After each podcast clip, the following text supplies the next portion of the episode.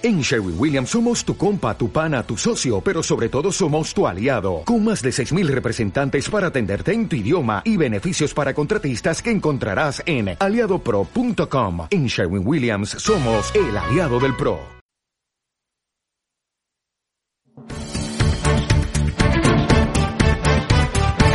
A partir de este momento, en Onda Color estamos contigo.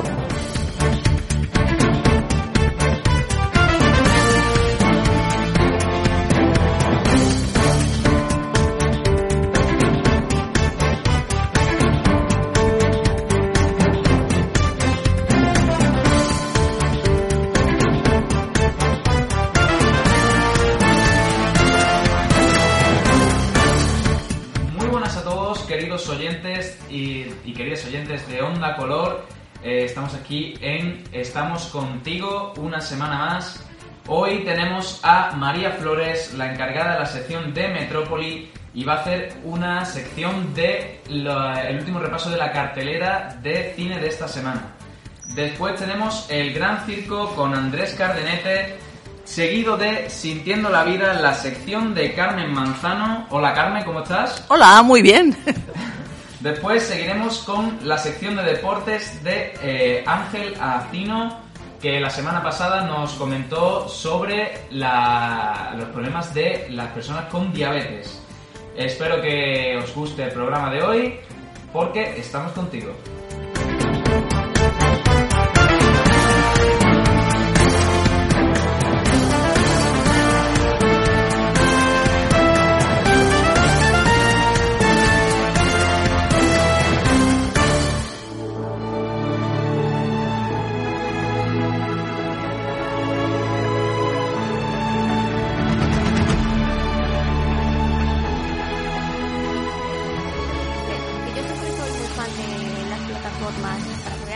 Realizadora de cine decir que bueno que soy fan de Netflix no me da vergüenza lo soy ojalá me financien algún largometraje ¿eh?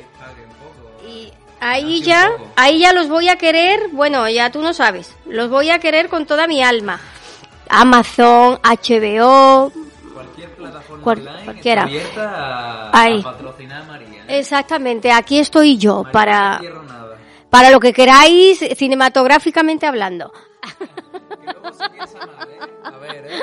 A ver, pues bueno, pues tenemos, wow, tenemos estrenos muy calentitos, muy calentitos en este mes de marzo. ¿Qué te gustaría que hablara? ¿Cine dramático? ¿Cine... ¿Qué te gustaría ver? Eh, no sé, el cine dramático a mí últimamente... Mm, Como que con tanto drama que tenemos... No, ¿verdad? no, no, ¿verdad? Para eso pongo las noticias y ya tengo suficiente drama. Entonces me gusta mm, el cine cómico. Sí, bueno, vamos a ir, vamos a ver, hay una un largometraje que es una biografía, bueno, es drama, es drama. Eh, Harriet en busca de la libertad. Sí. Este es, eh, bueno, este ya podéis verlo, podéis disfrutarlo, está en cines, se estrenó el 6 de marzo. Luego tenemos El ritmo de la venganza, que también se estrenó el 6 de marzo, que es de acción, de misterio. Además es eh, de la productora Babieca y M Global, EON Productions, eh, distribuidora Paramount Pictures, con un reparto, bueno, espectacular, ¿qué puedo decir? Hugh Lax, entre otros, bueno, son muchos actores. Y bueno, voy a hacer, es un thriller, ¿no? Inspirado en la novela de Mark Burnell, que aquí en España conocemos bajo el título de Bajo Control. Y bueno, es cuento un poquito, es con Stephanie, Stephanie Patrick que sufrió la pérdida pues de la familia en un accidente de avión. Entonces, cuando descubre que el accidente no fue tal, su rabia encuentra un nuevo sentido a su vida y va a adentrarse en una peligrosa misión para intentar descubrir toda la verdad y vengar a su familia. O sea, esto promete recordar que en el programa anterior estuvimos hablando del hombre invisible y qué exitazo está teniendo, ¿eh? Todo un éxito la recomendación que os hice en el anterior programa, El hombre invisible. Ya, bueno, ya saben que yo lo que recomiendo es pata negra, ¿eh? Va pata misa, negra, pero de la buena, nada de comer animales. Bueno, pues... Pedro. Sí. También eh, vimos también, ya que estábamos hablando de, de, drama, María, eh, tenemos también eh, la película que de, de Frederick Taylor, la de Salvar o Morir, que esa fue de hace un par de años, me acaba de venir a la mente, que tú la, la viste aquella, una, era francesa creo. Bueno, yo sé que ahora se estrena aquí en España, sí se estrenó en Francia, tienes, como tú dices, se estrenó en el 2018. Fue todo un éxito de la productora Singleman y el estreno en España ahora precisamente va a ser eh, ahora en marzo. Ya la, ya está en cine ya, la pueden ver. ah, sí sí sí. Además aquí en España la distribuidora es eh, Contracorriente Films mm. del del director Frederick Tellier, em, además sí sí. Además tiene una sinopsis cuando yo cuando digo sinopsis me acuerdo me acuerdo me hace mucha gracia porque teníamos mm, a ver decíamos eh, es sinapsis, ¿no? Es sinopsis, ¿no? Pero sinapsis es lo de los médicos. pues exactamente, tenía razón eh, aquí el amigo eh, con la sinopsis. Trata de un bombero en París al que le gusta salvar a la gente. Él vive en el parque de bomberos con su esposa, que además da a luz a gemelos, es súper feliz, pero pero, pero en un incendio, en una intervención, se sacrifica para salvar a sus hombres. Y cuando despierta en el hospital, pues se da cuenta que va a tener que volver a aprender a vivir y a su vez aceptar ser salvado. O sea, es un drama, eh, salvar o morir, que se llama, eh, que podrán disfrutar ya en cines, eh, no se lo pierdan.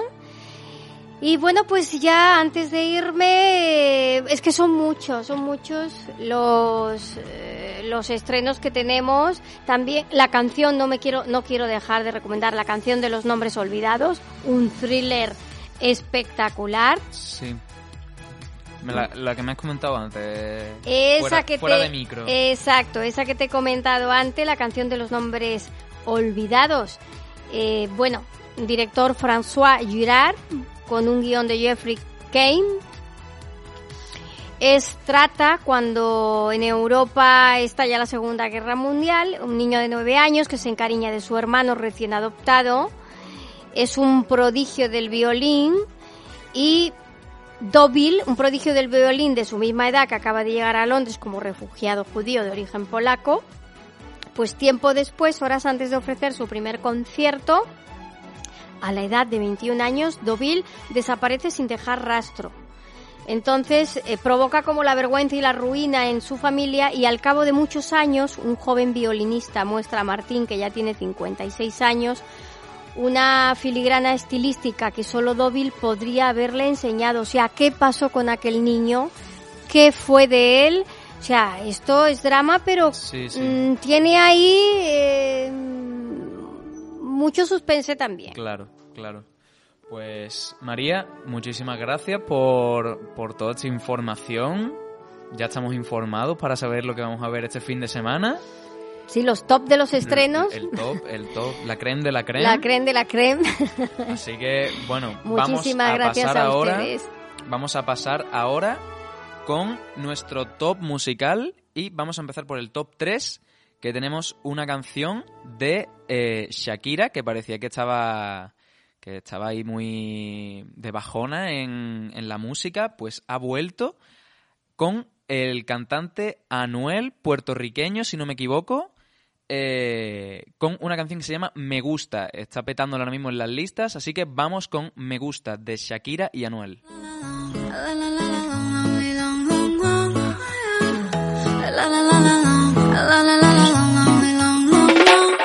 Aclaremos que oscurece, dejémonos ya de estupideces. Llevamos peleando un par de meses y ya yo te lo he dicho tantas veces. Trato de empezar una pero no me das ni un poco de tu atención. Quieres siempre hacer lo que te da la gana. Y lo quieres arreglar todo en la cama. Pero no pienses eso, mami. Me gusta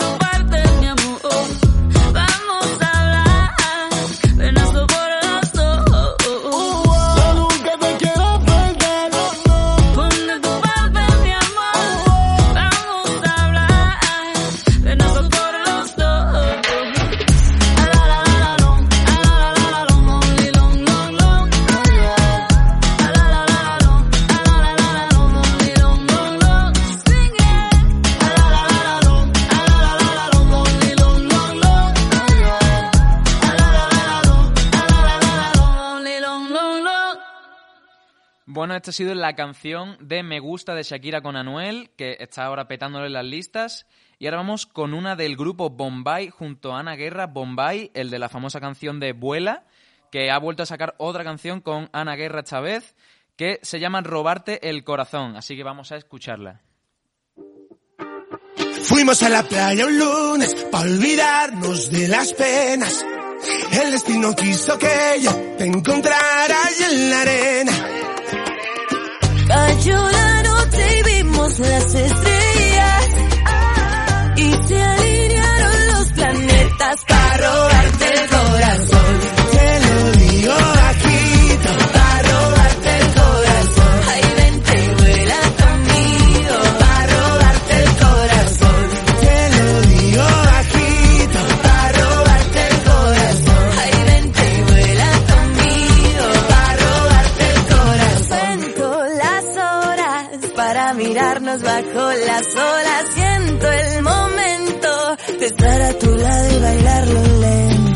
Fuimos a la playa un lunes a olvidarnos de las penas. El destino quiso que yo te encontrara allí en la arena.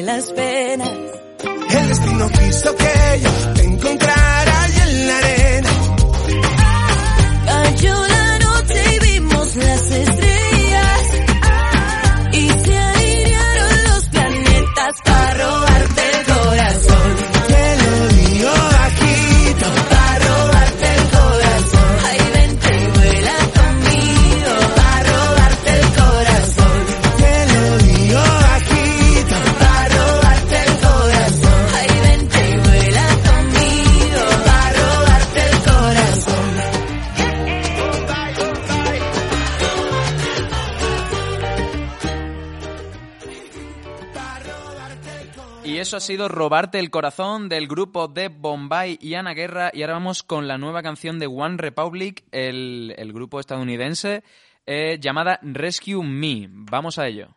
Would you rescue me? Would you get my back? Would you take my call when I start to crack? Would you rescue me? Uh-huh. Would you rescue me? Would you rescue me when I'm by myself? When I need your love? If I need your help, would you rescue me? Uh-huh. Would you rescue me?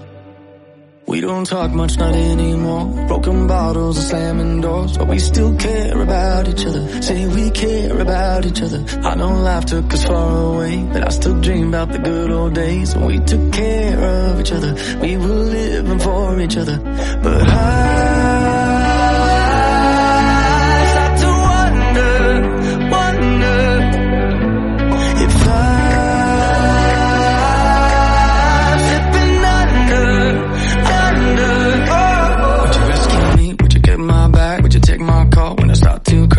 rescue me? Uh-huh. Would you rescue me? Would you rescue me when I'm by myself? When I need your love? If I need your help, would you rescue me? Uh-huh. Would you rescue me? Would you rescue me? Would you get my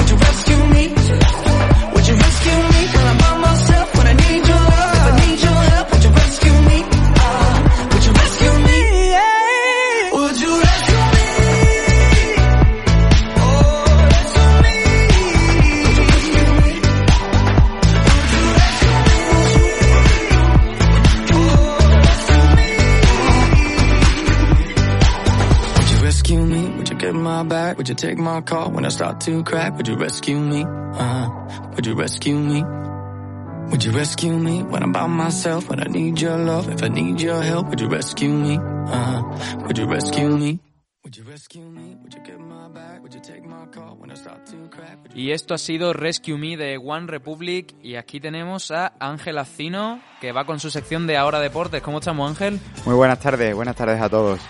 Pues aquí estamos otro día más para comentar un poquito de, de deporte. Aunque bueno, hay que decir que la última vez que nuestros oyentes nos escucharon hablamos un poquito más de nutrición que de, que de deportes. Hoy volvemos con más deporte y un punto de vista diferente para que nuestros oyentes tengan otro modo de entrenar y que sobre todo el tiempo no sea una excusa.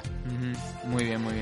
Así que nada, eh, allá vamos. Eh, si te pregunto si alguna vez has escuchado Hit, ¿sabes lo que es? Y no es la música que hemos tenido anteriormente. Eh, hit, no sé, en, en inglés, golpe, ¿no? Eh, no, eh, es H y latina y latina T. Ni idea. Vale, pues así, me gusta. Eh, que puedas explicarlo bien. Eso es. Eh, y si te pregunto si quieres mejorar la composición corporal y con ello puedes ganar masa muscular y bajar el porcentaje de grasa, Eso, dieta de volumen, ¿no? Una dieta de volumen. Eh, no, bueno, al fin y al cabo el deporte, como ya hemos dicho más de una vez, deporte y nutrición están cogidos de la mano porque sin uno no tenemos el otro, pero hoy vamos a hablar de un tipo de, de entrenamiento. Entonces, como veo que estás un poco perdido, Sí, vamos, sí, sí, va- bastante vamos allá, vamos a explicarle a todo el mundo en qué, en qué se trata HIT. Y al fin y al cabo, pues como todo es una son anglicismos y lo que significa es High Intensity Interval Training o lo que es lo mismo entrenamiento interválico de alta intensidad y de ahí viene lo de que el tiempo no sea una excusa Ah. ¿vale? ¿por qué? porque son sesiones de entrenamiento que no nos van a llevar más de media hora Ah, entonces media hora cualquier persona la puede sacar eh, libre en su día a día Claro. Entonces, eh, pasamos a explicar un poquito en qué, en qué consiste el HIT y al fin y al cabo son eh, periodos de eh, trabajo intenso, ¿vale? Con recuperaciones eh, cortas. Mm. Con lo cual elevamos mucho nuestra frecuencia cardíaca Mm. y ponemos el cuerpo, o A por tope. decirlo, ahí está, a tope. Al máximo. En definitiva. Entonces, bueno, en primer lugar debemos de decir que no es un tipo de entrenamiento adecuado a todo el mundo, ya tenemos que tener cierta forma física, por eso desde que empezamos esta temporada hemos ido de menos a más en todos los programas, desde lo más básico que era animar a, a todo el mundo a caminar, a llegar a esos 10.000 pasos al día, a este tipo de rutinas que sí es verdad que yo no lo recomendaría a gente que se esté iniciando en, en el deporte. ¿Vale? Entonces, bueno, eh, ¿cómo funciona el HIT? Eh, al fin y al cabo es, es eso, es poner el metabolismo a tope y eh, vamos a lo que vamos a hacer es llegar a una frecuencia cardíaca bastante bastante elevada, incluso si estamos entrenados pues nos acercaremos hasta nuestros consumos máximos de, de oxígeno, con lo cual es un entrenamiento bastante bastante intenso. Y, y, pues rápidamente podemos pasar a explicar los beneficios que, que tienen este tipo de, de entrenamiento.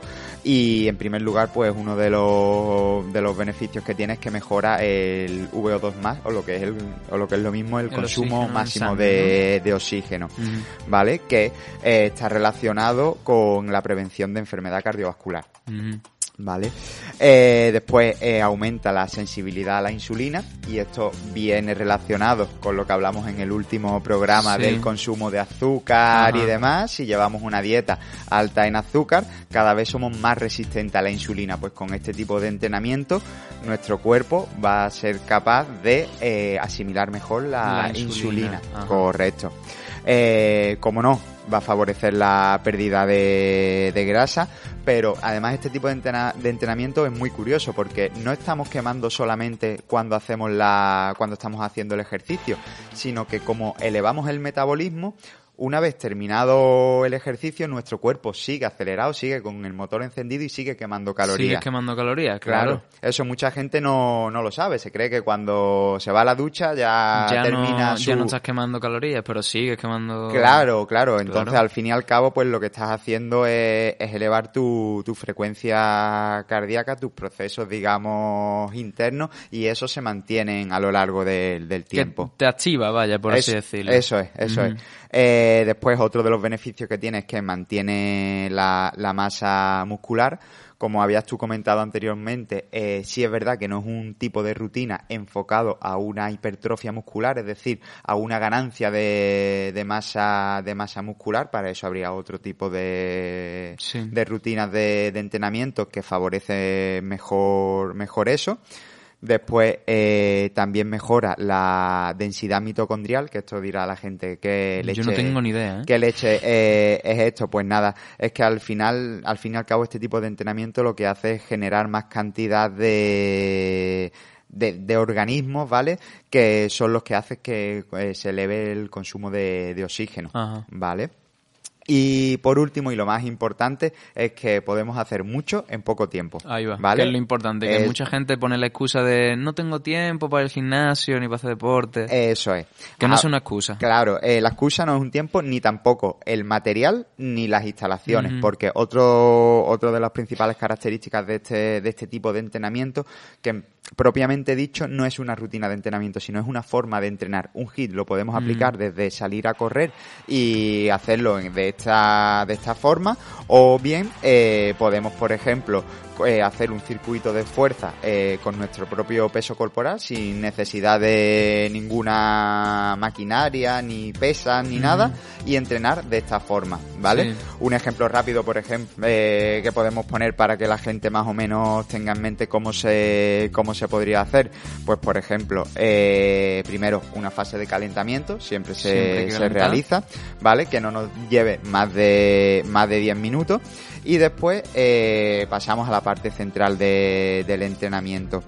Eh, cuanto más entrenados estemos, más podremos aguantar la fase de trabajo y menos la de recuperación. A lo mejor, pues podemos poner un ejemplo de para un atleta bastante entrenado, podemos llegar a los 30-45 segundos de, de trabajo. Eso sí, ese trabajo tiene que ser a máxima intensidad. A tope. A tope, ¿vale? Y después pasamos a la recuperación, pues que podría ser de si trabajamos 30 segundos a tope, pues recuperamos un, un minuto. Un minuto. Claro. El doble. de- de Eh, más que- o menos, más eso, o menos, eso ¿no? es lo que se llama la densidad del, del entrenamiento. En este caso, por Ujú. ejemplo, sería 1-2, que sería una parte de trabajo por dos de, dos de- dos de descanso. Si Ajá. estuviéramos muy entrenados, pues a lo mejor podíamos hacer 1-1. 1-1. Que serían 30 segundos de trabajo con Y 30, 30 de segundos. Ahí está, correcto. Pero claro está, ahí va a ser mucho más intenso. intenso, claro. Eso es.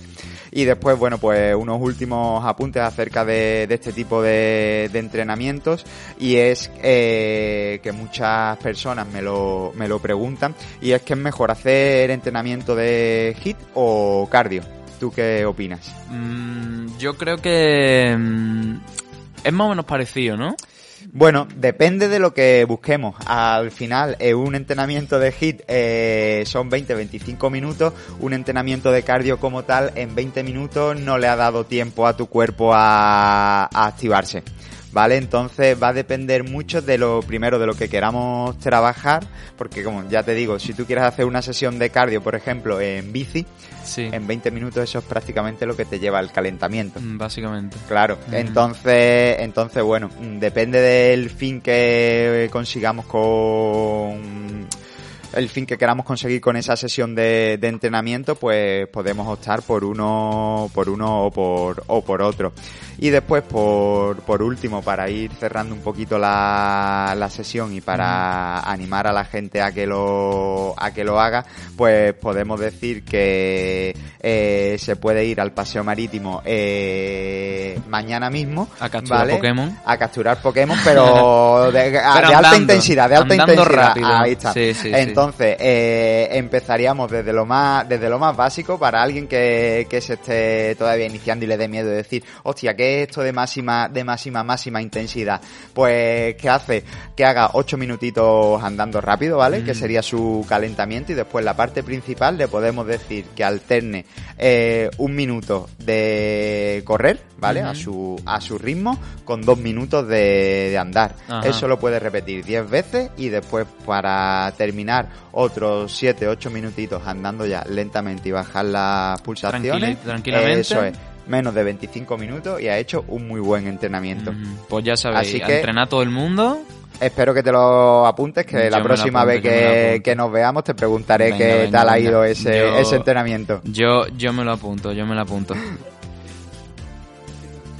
Y pues bueno, Ángel, muchísimas gracias por, por toda esta sabiduría para que la gente empiece ya a moverse, que ya hay que ir empezando ya... Bueno, empezando. Si empieza ahora va tarde para la Operación Bikini. Correcto, correcto. no. Pero, pero vaya, que nunca es tarde. Y pues eso, muchísimas gracias Ángel. Nada, gracias a vosotros.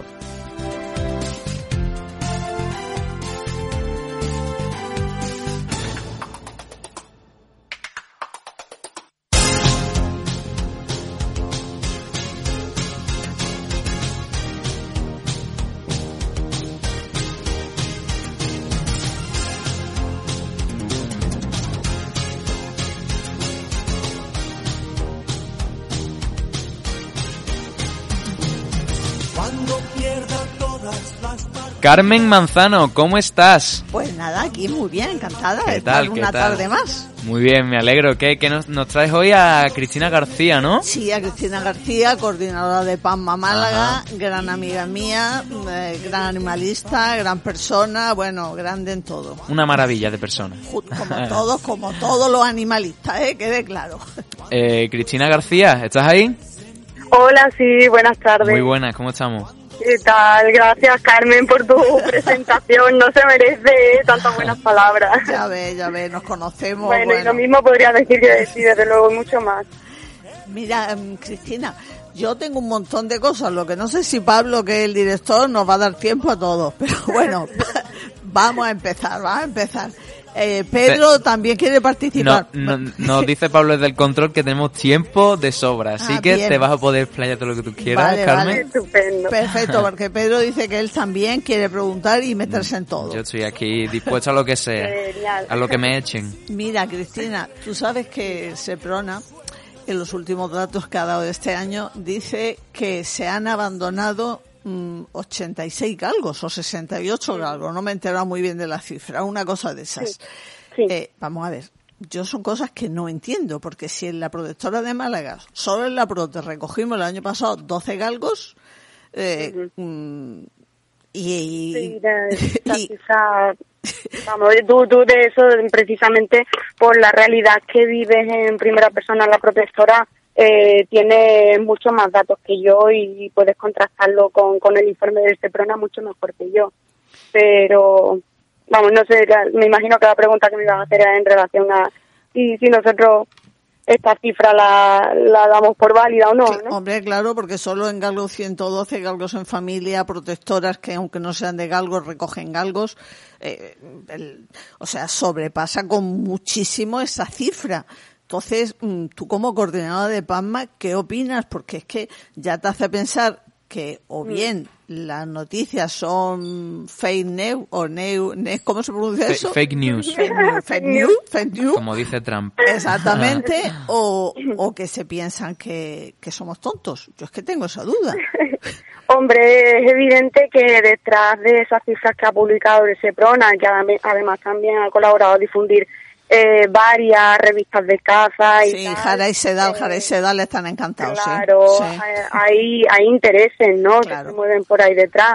Es más, nosotros también tenemos eh, el, el- el informe directo, ¿no? Que nos puede dar también nuestro compañero Javier Luna, que como sabes eh, forma parte de Galgos del Sur. Sí. Y él el año pasado recogió más de 300 galgos. Es que estamos hablando de una cifra que nada tienen que ver con la que acaba de dar el Seprona. Es- exacto. Y solo lo que va de 2020 ya llevan más de 80. Claro. Entonces, claro, es más, él nos contaba también su experiencia de primera mano cuando al llamar a, al Seprona de Córdoba, que él es de allí, eh, precisamente para denunciar todos los casos de abandono de galgos que habían tenido ellos en este año 2020, le dicen que no, que ellos no recogen denuncias de galgos abandonados, solamente de galgos maltratados.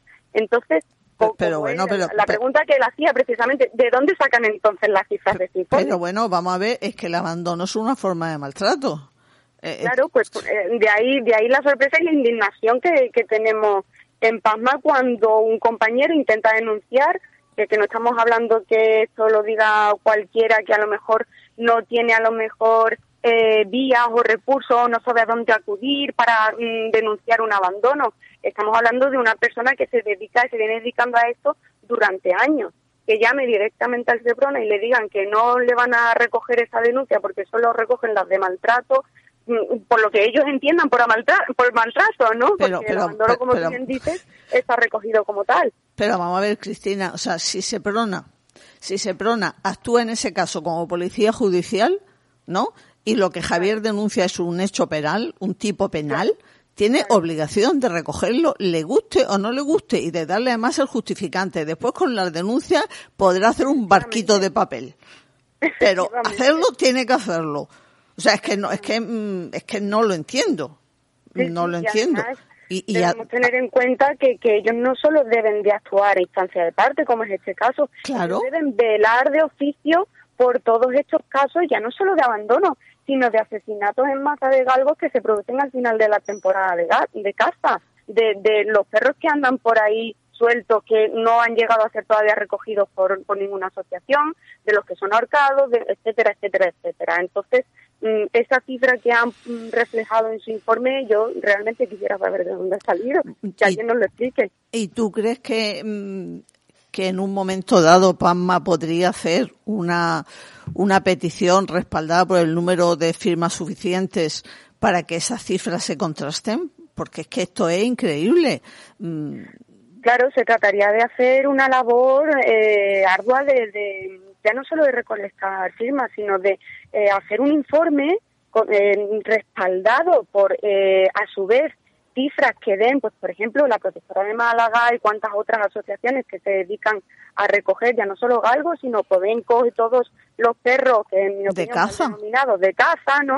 Eh, para contrastarlos con esas cifras. Entonces, sí, sí, una recogida de firmas, por supuesto que sí, pero ya te digo, mientras haya por detrás un trasfondo de interés económico y de y que ampare a los cazadores, a los galgueros y, y tal, pues eh, difícilmente esto va, va a poder solucionarse. Hombre, es que lo que no puede ser es que todas esas asociaciones, porque está hablando ahora de respaldo económico, y se me viene a la mente que en este año la Administración Central ha dado 400.000 euros, 400.000 euros, eh, sí, ahí, ahí, Poca a asociaciones taurinas y 150.000 a la Fundación Toro de Lidia. Y para rematar, nuestra Diputación le ha dado 50.000 euros más a Toro de Lidia. Entonces, esa gente, ¿por qué le dan dinero? O sea, mm, es que, es que, es que es incomprensible. Mm, Efectivamente. Cuando pe- los ojos de Pedro se están poniendo redondos. ¿Qué opinas, No, Pedro? Pues no sé, eso huele un poco segunda, a que va con un poco de segunda, ¿no? Tiene no sé cómo explicarlo, que va con por ahí detrás hay algo raro. Pues claro, bueno, todo, decir, todo vaya. lo que, todo lo que se refiere a caza y a tauromaquia tiene. Por ahí detrás siempre hay segundas intenciones, es lo que quería decir. Ya. Por eso es lo que tú dices, Carmen, que, que la gente tiene que, que ver, eh, que, no, que no la tomen por tonta, que no se dejen engañar, ¿no? Que no les intenten vender esta cifra, por ejemplo, de abandonos de galgo, o que nos lo pinten como algo bonito, como algo, bueno, tú bien sabes ahora la famosa declaración de bien de interés cultural de las realas y las monterías. Nosotros Bueno, a- estamos aún- leyendo esa exposición de motivos, motivos. si nos echábamos la mano a la cabeza, O sea, entonces la gente tiene que abrir los ojos también, tanto como Pedro, ¿no? Estaba ahora con los ojos Sí, sí, sí. La gente tiene que, que hacer ese ejercicio también y no dejarse engañar. Exacto, exacto. Hombre, lo que pasa es que, claro, el tema es el de siempre, que ellos tienen el dinero bastante para financiarse y los animalistas nos sacamos el dinero de nuestros propios bolsillos, que siempre es menos. Claro, claro. Eh, pero de todas maneras quería aprovechar porque ya creo que nos queda poco, Pablo. ¿Cuánto nos queda? ¿Cuánto? Ocho. Ocho ah, bueno, vale. pero- todavía- Bueno, pues entonces quería mm, que me hablaras un poco de las dos manifestaciones antitaurinas, ¿vale? Que, que ha programado PAMMA, la de Cor- la de Sevilla, ¿no? Y la de Madrid. A ver, Efectivamente. El 28 de marzo es la de Sevilla. Exacto. ¿Vale? La tenemos ya bien prontito. Eh, queremos que sea un referente porque Sevilla, pues como nuestra capital andaluza, eh, también está lamentablemente identificada y vinculada a la tauromaquia y queremos romper con eso. Queremos demostrar que Sevilla no es la tauromaquia, que Sevilla va a gritar un rotundo no a, a los toros y a las corridas de toros y a los toreros y a todo lo que ello conlleva y por supuesto como tú decías que no se destine ni un solo euro de nuestros impuestos a, a fomentar esa actividad. Vamos a demostrar que, que Sevilla y Andalucía entera está en contra de todo esto. Bueno, tú, sabías, tú sabías, Cristina, que que la, la comunidad, o sea, la Unión Europea también destina fondos a la tauromaquia y los destina bajo el epígrafe de carne de sufrimiento. O sea, la propia Unión Así, Europea así lo ponen, vaya. así lo pone, carne de sin sufrimiento. O sea, entiende Ya- que ya es un sufrimiento. Te, te- te revuelve el cuerpo, la verdad. Es que hay alguien que escribe eso. Y a- Sí, sí, sí, sí. Paradójicamente, eh, al mismo tiempo que, que recomiendan eh, también que se aleje a los menores de Exacto. esa actividad tan violenta. que es lo que choca, ¿no? Que por un lado reconozcan que es una actividad violenta, que no es recomendable para menores de edad y al mismo tiempo eh, la estén apoyando económicamente. Pese a reconocer que es una barbaridad. Claro, bueno, también hay una directiva europea que ha llamado la atención a España y le ha dicho que no se deben permitir menores en las plazas de toros. Directiva que aunque se supone que forma parte de nuestro ordenamiento jurídico, mm, por supuesto la Fundación Toro de Lidia y el Gobierno de España se la han pasado por el forro de el forro de los bolsillos y, y los menores siguen yendo acompañados de algún adulto mm, que bueno que debe tener la neurona justa para terminar ese día pero vamos, que lleva al niño a la plaza o el niño a la niña a la plaza de toros. Claro, eso es consecuencia también, Carmen, de la disparidad de normativas que hay en la materia en toda España. No, por eso nosotros defendemos que, que esto se regule a nivel nacional y que no sea potestad de cada comunidad regular eh, los toros. Entonces, obviamente que nosotros lo que proponemos es una ley de bienestar que mm, evidentemente prohibida, prohíba cualquier tipo de festejo y un, con mayor eh, especialidad la tauromaquia, ¿no? Que se prohíba a nivel nacional y que no quepa que ningún eh, organismo autonómico, ni provincial, ni local eh, pueda pueda regular sí o no a, su antojo y en, en, función del partido que gobierne. Claro. Y bueno, y ahora vamos a la de misión abolición. A ver, habla. El 9 de mayo es la cita en Madrid. Eso es un evento histórico que se repite anualmente y que congrega a todos los animalistas de España y del extranjero. Y es, un evento que nadie se puede perder porque mm, remueve todo lo que tienes dentro. Ahí pedimos la abolición eh, de la tauromaquia en su sentido más amplio, porque, por ejemplo, la última se centró en las becerradas. Esa, sí, sí, me acuerdo del pueblo ese de al lado de Madrid, ¿cómo se llamaba? Sí, no recuerdo eh, yo tampoco el nombre, pero fue fue tremendo porque se practican con, con los becerros, que son, son. Claro, claro, es que cuando hablas de las famosas escuelas taurinas, hasta que esos niños engominados aprenden a matar toros, tienen que practicar, y las prácticas no son de bolígrafo y folio, como en cualquier escuela, son de estoque y ser vivo, torturado y matado. ¿No? Exacto. Es que, eh, de verdad, mira, es que sacar lo peor de mí, Cristina. Más, cruel y, más abominable que, que, una corrida de toros en sí. O sea, que, que aprendan a matar niños a, a, otras crías, o sea, crías de humano aprendiendo a matar a crías de toro. Es surrealista, vaya. Surrealista. Pues Cristina, muchísimas gracias por habernos permitido que te llamáramos y haber escuchado haber escuchado lo que tú has dicho, que bueno, nos ha abierto mucho los ojos, sobre todo a Pedro, que lo sigue teniendo redondo. La verdad, la verdad. Muchísimas gracias a vosotros por invitarme a participar. Muchísimas gracias a ti, Cristina. Venga, seguimos, seguimos en la lucha. Seguimos, Carmen. Un abrazo. Un abrazo. Bueno, Carmen, muchísimas gracias. por tu sección. Me he quedado sin hablar de las cotorras, ¿eh? Pero te falta, siempre, siempre, siempre falta tiempo. pero bueno, tenemos tenemos otros programas también en los que podrás participar. Y ahora, muchas gracias, Carmen, por cierto, de nuevo, otra vez. pues nada, a vosotros. y...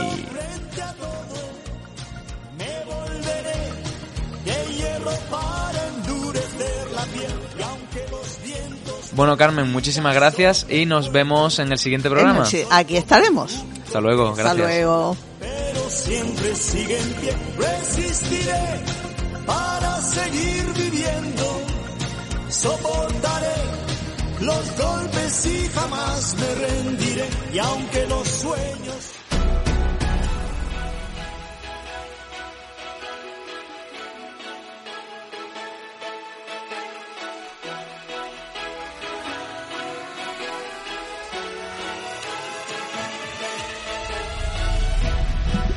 Adrián Lima. Buenas tardes, Pedro. ¿Qué tal? ¿Cómo estamos? Hoy vengo aquí a hablar de la experiencia que tuve hace un par de semanitas en la FrisCon de Málaga. ¿Sabes cuál es el evento, no, Pedro? Eh, ahí en el Palacio de Ferias y Congresos, ¿verdad? En el Palacio de Ferias y Congresos. Y bueno, venía a comentarle a todos los oyentes de este programa de cómo pasamos el evento y cómo sucedió, qué pasó, qué había, todo, todo. De invitado, te, invitaron, ¿no? Sí, estuve yo como influencer. La verdad es que quiero agradecerle a todas las personas que se acercaron a pedir una foto a mí y a mi grupo de amigos, que la verdad es que fueron, fuisteis muchísimos los que nos parasteis. Un saludo a todas esas personas. Correcto, no creo que nos oigáis, pero si oí esto, de verdad que muchísimas gracias porque vuestro apoyo sin vosotros no sería lo mismo. Y bueno, también había una zona de juegos, había una zona en la cual había un tipo de música indie, que es un tipo de música que les gusta mucho a los asiáticos y a esta gente que Sí, eh, el estilo K-pop y tal, ¿no? K-pop, Ah, exacto. guay, guay. Eh, para los que no sepáis lo que es K-pop, son canciones chinas en las cuales No, pues China no, K-pop la K es de Corea, ¿eh? pues Corea Corea Music O sea, pop coreano. pop coreano, por así decirlo, correcto, y las niñas pues se disfrazan y empiezan a, a bailar estas canciones. Eh, también había una zona de Red Bull, donde Guay. había un montón de Red Bull, y también había mi zona favorita. Adivina cuál era. Cuéntame, cuéntame. La del escenario. ¿Saliste al escenario? No, Ah. pero eh, hubo bastantes cosas bastante, bastante chulas. He leído algo de batalla de gallos. Correcto, es lo que iba a decir. guay, Las guay, batallas guay. de los gallos que estuvo Kensuke, eh, Kazir, que para los que no lo sepáis, son raperos bastante conocidos a nivel nacional, que por suerte pude hacerles magia. Siempre, es interesante hablar con... siempre, siempre Con está, está chuli juntarse con ella y hacerles magia. Y bueno, ¿qué más hubo en el evento, Pedro? Eh, también hubo conferencias bastante importantes, por ejemplo estuvo Salva Spin, ¿sabes quién es? El dibujante de Deadpool. Sí. Que estuvo en la Resistencia, pues Sí, sí, eh, sí. dio una conferencia bastante interesante sobre los cómics, estuvo firmando y también estuvieron los actores de Juego de Tronos, de Harry Potter y estuvo bastante guay, la verdad. Muy interesante, muy interesante. Bastante Eso, chulo. eso fue un sábado y un domingo, ¿verdad? Eh, sí, el sábado 7 y el 8, mm, sí, el domingo 8. Domingo 8, muy, muy bien, muy bien. Estuvo bastante chulo y la verdad, y me, se me olvida algo. Sí, ya, iba a hablar también de una cosa que estuvo bastante guay, y es que eh, en el evento este año hicieron una cosa bastante distinta, y es que al entrar la pulserita ya no era de papel, sino que era como de tela, y en la pulserita había un redondel, y era como la entrada, la entrada la llevabas toda Ah, en tu mira. mano, y la verdad es que era Porque bastante... El año pasado era de... de papel. Se- Papel... Se, podía romper, se Ah, podía. bueno, y este año era como De de, telita Ah, y te venía un chip dentro. M- Más eco-friendly también. Eco-friendly. La verdad es que ahí se lo han currado bastante los chicos de Freecom. Así Porque que enhorabuena. Piensas en una, pul- una pulsera, en verdad no pasa nada, pero cuando en un evento hay Miles de- miles, miles. miles de pulseritas, mm, Es mucha contaminación pues, y mucho papel. todo eso siempre va a la basura. Eso Correcto. hay que tenerlo en cuenta. Y la verdad es que el evento estuvo bastante guay y era para compartirlo con los oyentes y a ver y comentarlo. Muy interesante, muy interesante. ¿Qué más había allí? Eh, a la hora de la entrada, te dieron una acreditación, ¿no? Correcto, a los influencers nos daban una, una Ah, acreditación con la cual entrábamos al evento y nada, pues nos dábamos una vuelta, si te conocían te pedían una foto, si no pues te dabas una vuelta. Bueno, claro. la verdad es que estuvo bastante chulo. ¿Quién, quién más y qué, qué personaje más reconocido Eh, para allá para finalizar? Eh, Javi Portero, eh, que es un youtuber, eh, estuvo también Chrono Zomber, Ah, me suena. Mm, ¿Te Sí, suena? ¿Que es de aquí de Málaga? Sí, que la verdad es que yo con mi amigo Parrales cantamos mucho sus canciones y están bastante chulas. Vale, Y- guay, guay. Sí, eh, hacía remix de, de videojuegos y tal, me parece. Correcto, también YouTube. estuvo el hermano de Mr. Andrew, el eh, Es que estoy recordando una experiencia muy graciosa Is- porque mi amigo... Ismael, Sí, es que Ismael. a- a mi Andro- amigo- Andros no estuvo. No, Andros no. Ah, bueno. A mi amigo le paraban para pedirle fotos y no se sabían su nombre. Ah, y porque el chico fresa. El chico fresa, correcto. Y me hizo bastante gracia y estuvo bastante guay, la bueno, verdad. pues Adrián, muchísimas gracias por contarnos tu experiencia. Muchísimas gracias a vosotros y nada, nada, hasta el próximo programa. Nos vemos en el siguiente programa.